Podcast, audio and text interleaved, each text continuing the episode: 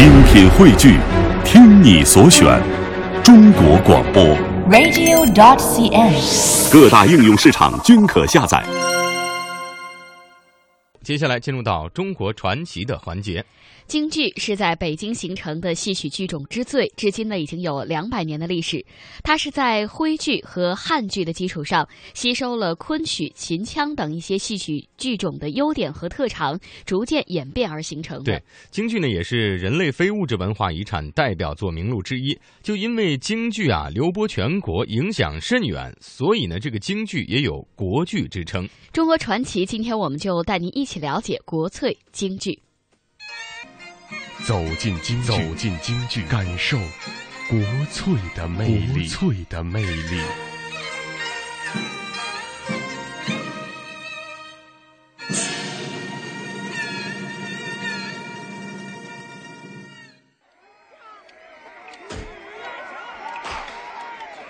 清乾隆五十五年（公元一七九零年），恰逢清朝乾隆皇帝八十大寿。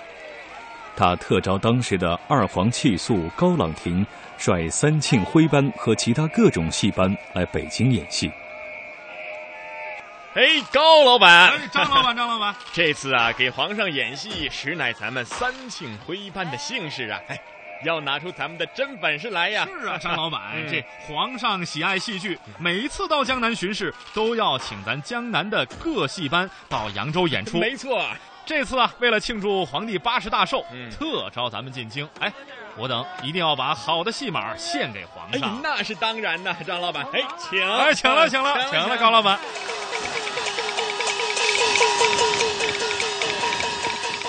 三庆徽班为皇上祝寿演出之后，留在北京，继续进行各种民间演出，大受欢迎。于是又引来了三庆、四喜、春台、和春四大徽班相继进京。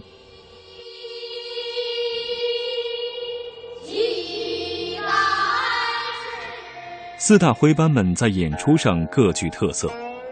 三庆班擅演整本大戏，四喜班长于昆腔剧目，春台班多青少年为主的童龄，和春班武戏出众。一八二八年以后，一批汉戏演员陆续进入北京。汉戏又名楚调，现名汉剧，以西皮二黄两种声腔为主，有侧重西皮，是流行于湖北的地方戏。由于徽汉两个剧种在声腔表演方面都有血缘关系，所以汉戏演员在进京后大都参加徽班合作演出。因为徽班的兴起，使得京城的昆弋班、京腔班日益衰落，所以京腔、秦腔、昆腔的演员不断搭入徽班。后来湖北汉调也相继进京，于是徽汉两调合流。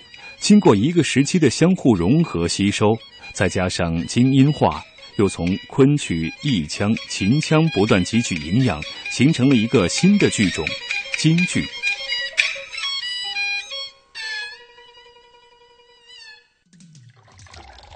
乖孩子，妈妈今天晚上带你去看京剧好吗？京剧，听老师说京剧是国粹呢。你们老师说的对，京剧呀是我们的国粹。外国人把京剧叫做北京 opera。北京歌剧？是啊，北京歌剧。妈妈，京剧我能看懂吗？能呀，咱们一边看，妈妈一边给你讲好吗？好啊。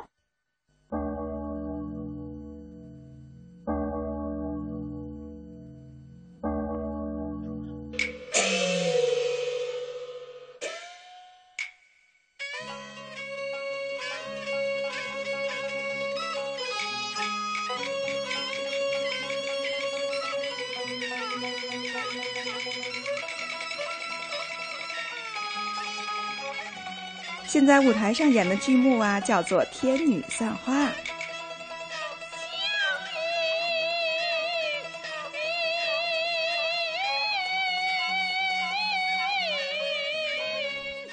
妈妈，演仙女的阿姨真漂亮，你看她的袖子那么长。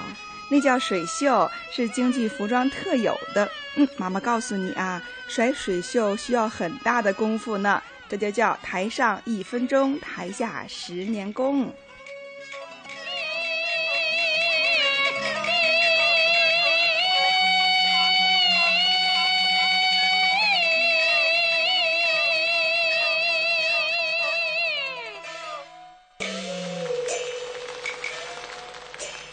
妈妈，阿姨的舞蹈真美。京剧还要表演舞蹈吗？要呀，京剧是一门逢动必舞、有声必歌的综合舞台表演艺术。它包括了诗歌、音乐、舞蹈、绘画等多种艺术形式。那比如京剧讲究的四门功课：唱、念、做、打。唱念指的就是诗歌和音乐，做打呢指的就是舞蹈。所以说呀，京剧和歌舞是密不可分的。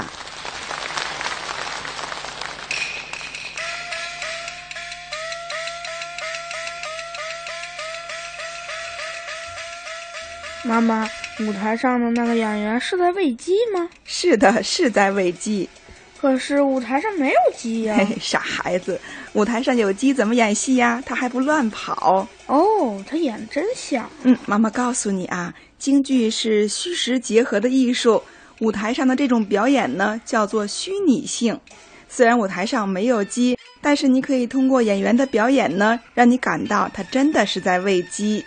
另外，在京剧舞台上，一只桨就代表一条船了，一个马鞭呢，就代表的是一匹马了。哦，京剧真了不起！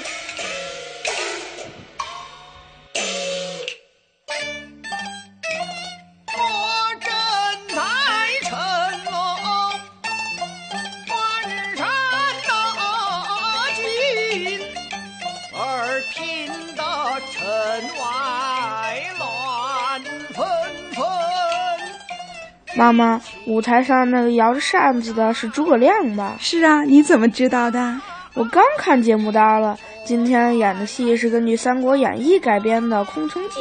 嗯，《空城计》啊，讲的是三国时期诸葛亮知道了街亭失守，司马懿要来夺西城，这个时候怎么办呢？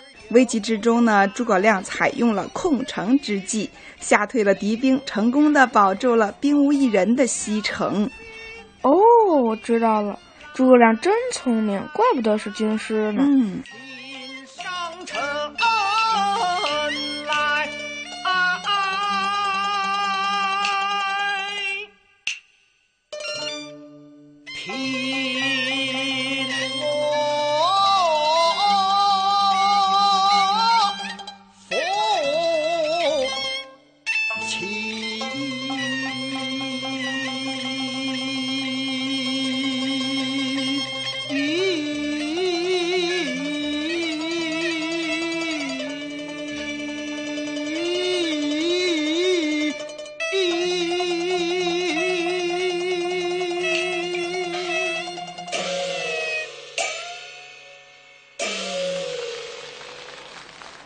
那么，京剧舞台一会儿有男演员，一会儿有女演员，他们怎么划分角色的呀？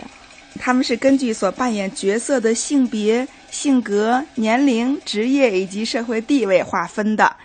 在京剧舞台上呢，把角色划分为生旦净丑四种类型，也叫行当。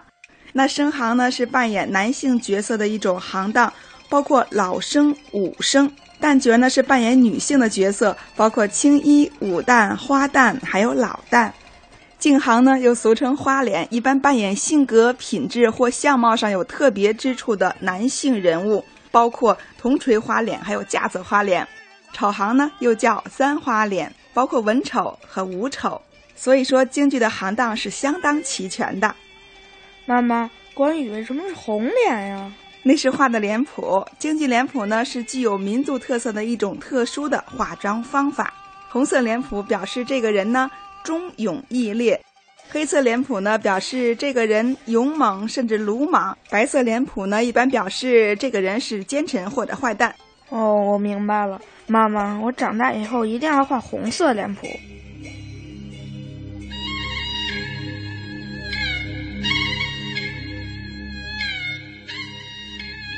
京剧从形成到现在，已经成为一条旖旎美妙的风景线。京剧艺术在民族戏剧发展过程中形成了鲜明的民族特色，京剧作为一种舞台艺术，气度宏大、典雅端方、引人入胜、国色天香，无论在视觉、听觉、心理上，都给观众以丰富的审美感受。当你累了、倦了的时候，不妨来听一段京剧，在西皮二黄声中慢慢的陶醉自己吧。